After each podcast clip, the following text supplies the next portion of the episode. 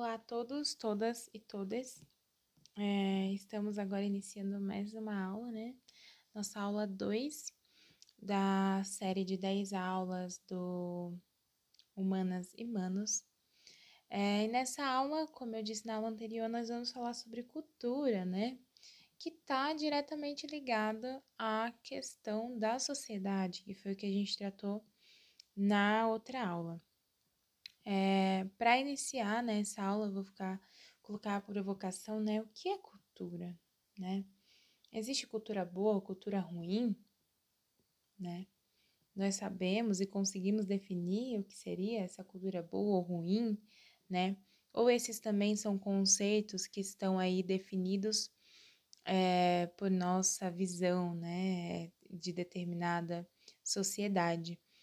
Para iniciar essa aula, eu vou colocar um rap, né? Um rap indígena é, do MC Kunumin.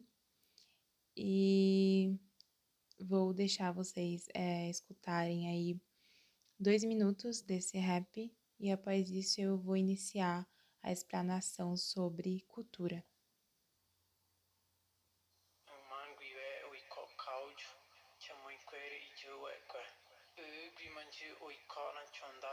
a pouco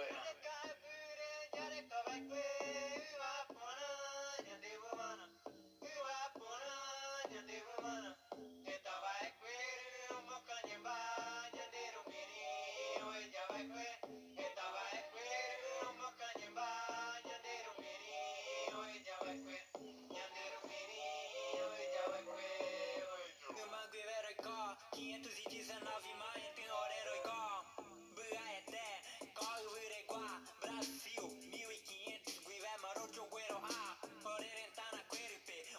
bye, bye.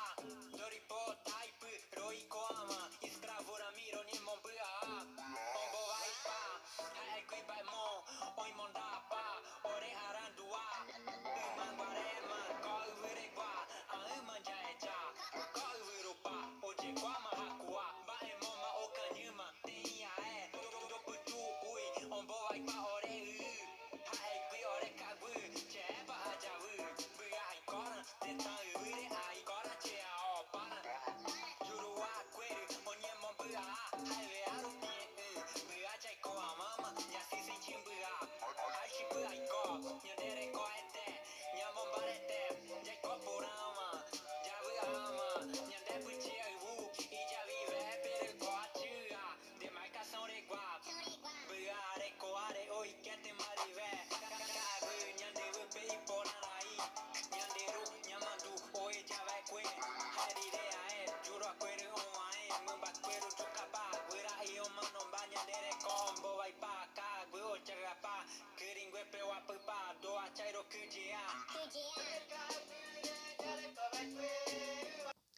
Que estranho, né? Ouvir um indígena brasileiro falando e não conseguir entender o que ele disse, né?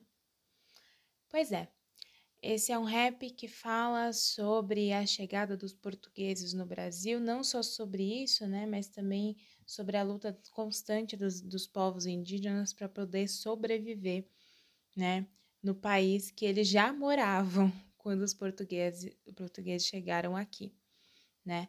Então aí é, nessa música, ele relata as questões né, de tecnologia, de conhecimento milenar da floresta, né, que era aí o conhecimento dos povos indígenas e da extinção desses povos, né, da resistência desses povos. Né? Aí tem uma parte que ele fala, que é uma parte bem provocativa. É, hoje vemos alerta né, de acrescimento global na televisão, né? mas continuam destruindo nossas florestas e nossos rios. Então, é muito interessante, né? É essa primeira provocação que coloquei para vocês de escutar aí um rap que não é um rap é, que a gente costuma entender, né? Por ser língua, mas é uma língua que está presente no nosso Brasil, na nossa sociedade, né? Tem outra parte também do rap que falam é, sobre não o considerarem indígena, né? Porque ele não anda pelado. porque ele não corre na floresta, né? Então ele não seria indígena, né? Um conceito aí ocidental, né? Dos povos selvagens, né? Então, para a gente, para o indígena ser indígena, ele precisa andar pelado, né? Senão ele não é indígena. Então, essa é a primeira provocação da aula sobre o que é cultura, né? O que é cultura. Então, vamos lá. É, para falar de cultura, né? Para falar o que é cultura, a gente precisa trazer um primeiro conceito, né? Que é cultura? Conjunto de hábitos sociais, né? Se vocês pesquisarem no Google, vocês vão achar, né? Cultura é conjunto de hábitos sociais e religiosos né, das manifestações intelectuais e artísticas que caracterizam uma sociedade, né, normas de comportamento, saberes, hábitos ou crenças que diferenciam um grupo de outro, né, provém de culturas distintas, né. A gente tem aí cultura material, objetos, artefatos e imaterial, crenças, valores, símbolos, linguagem, normas, instituições. Então a gente acabou de ver aí a representação de uma cultura imaterial, né? Então, aí a linguagem, símbolos, né, crenças de um povo, valores. Todos os povos e os grupos étnicos possuem uma cultura, né? Então, é, a gente aí ao, ao, redor do mundo, né, vai ter diversas culturas, né? É, e com essa diversidade, a gente responde a primeira pergunta que eu fiz: existe cultura boa e ruim? Uma cultura superior a outra? Não. Não existe cultura superior. E não existe distinção de cultura boa ou ruim, né? Então, vamos agora falar sobre cultura, né? É... Então, elementos tradicionais, né? As festas, lendas, folclore, né? Os costumes de um povo são cultura, né? E o significado abrange os meios de comunicação de massa, como a televisão, rádio, mídia, imprensa, né? É, internet, o cinema. Então, ela é um hábito, né, também de uma dada coletividade. Né? Então, é, eu vou aqui fazer uma citação da Marilena Chauí, né? É, do, do texto dela, né? Conformismo e resistência, aspectos da cultura popular no Brasil.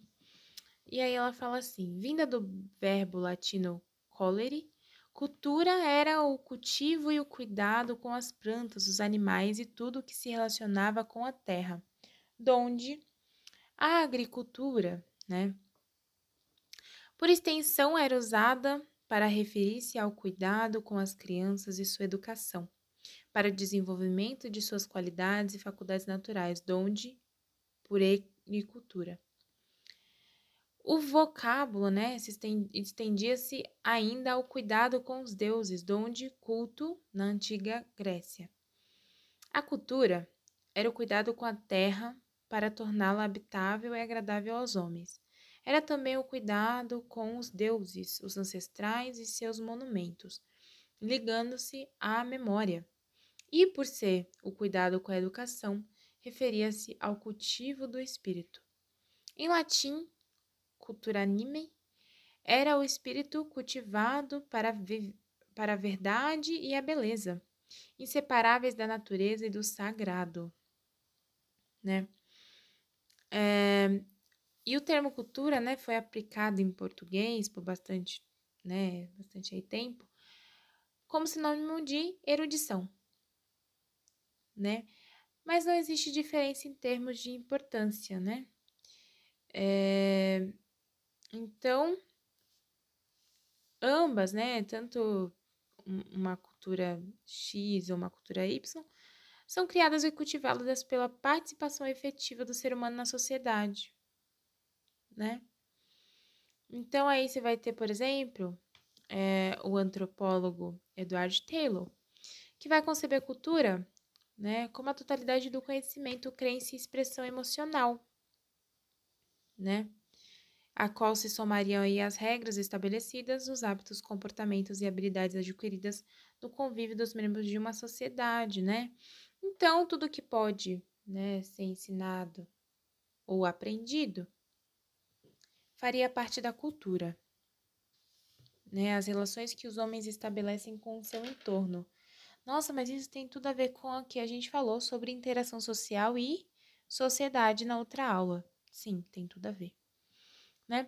Os nossos, né, o que a gente gosta, o que a gente deixa de gostar, acabei de mostrar aí um rap indígena. Você pode falar, nossa, que estranho, rap estranho, não gostei, né? E aí você vai ver, vai ouvir aí um, um rapper americano e vai falar, nossa, que incrível, né, o que ele está dizendo. Sim, né? Por quê? Porque essa diferenciação dos gostos, né? Isso não é uma coisa que nasce com a gente, isso é algo construído socialmente, né? Os nossos gostos resultam das relações, né? Relações com o meio.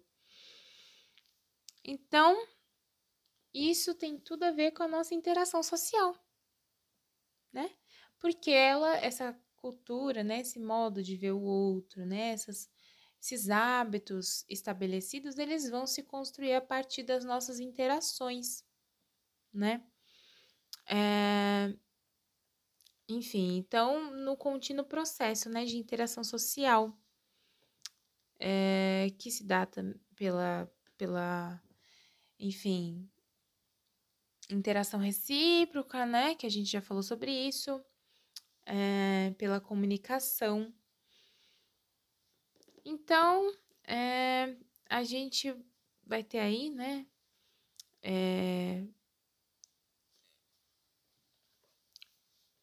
a cultura que a cultura é uma característica né, do ser humano como ser social, e isso eu estou falando da cultura pra, para as ciências sociais, tá? Deixando claro. É, o segundo ponto, a cultura é adquirida, né? Um comportamento aprendido como patrimônio social. E terceiro, por meio da cultura se estabelece uma parte da relação ser humano, sociedade e mundo, né? Então, a cultura, né, se ela é diversa, enfim, né, assim como outras coisas da vida social, que são interpretadas de diferentes maneiras, cultura também vai ser interpretada aí de diferentes maneiras por diferentes autores, autores com diferentes formas aí, né? Então a gente vai falar de algumas algumas teorias, né? É, a gente vai ter o funcionalismo, né? Onde as instituições sociais são enxergadas, né, pela função que elas desempenham para estabilizar a sociedade, né? A gente tem o estruturalismo, onde a gente, onde se tem a cultura é, como, né, onde a cultura se estrutura por meio de padrões implícitos. A gente tem o estrutural funcionalismo, onde as estruturas sociais delimitam a cultura, né?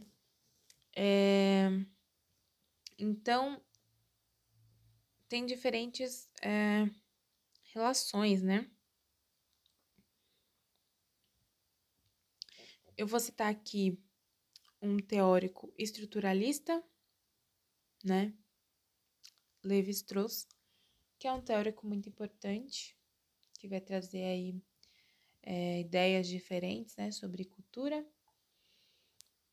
É, eu vou fazer, vou citar um pouco, né, do, do livro dele, Raça e História, no capítulo que ele fala sobre o etnocentrismo. É, Vamos lá. E, no entanto, parece que a diversidade das culturas raramente surgiu aos homens, tal como é, um fenômeno natural, resultante das relações diretas ou indiretas entre as sociedades. Sempre se viu nela, pelo contrário, uma espécie de monstruosidade ou de escândalo. Nessas matérias, o progresso do conhecimento não consistiu tanto em dissipar esta ilusão, em proveito de uma visão mais exata, como em aceitá-la ou em encontrar o meio de a ela se resignar.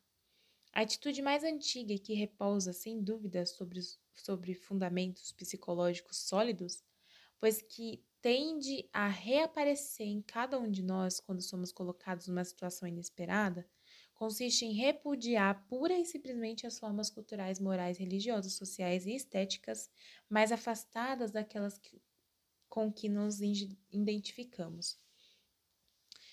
Entre abre aspas, né, costumes de selvagem, fecha, aspas, ou abre e abre aspas de novo, isso não é nosso, né? Fecha aspas.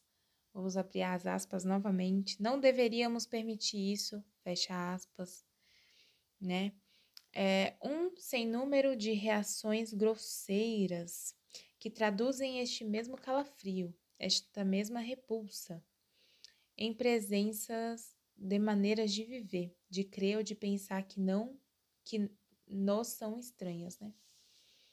Deste modo, a antiguidade confundia tudo que não participava da cultura grega, depois greco-romana sob o nome de bárbaro, em seguida, a civilização ocidental utilizou o, nome, o termo selvagem, né, no mesmo sentido.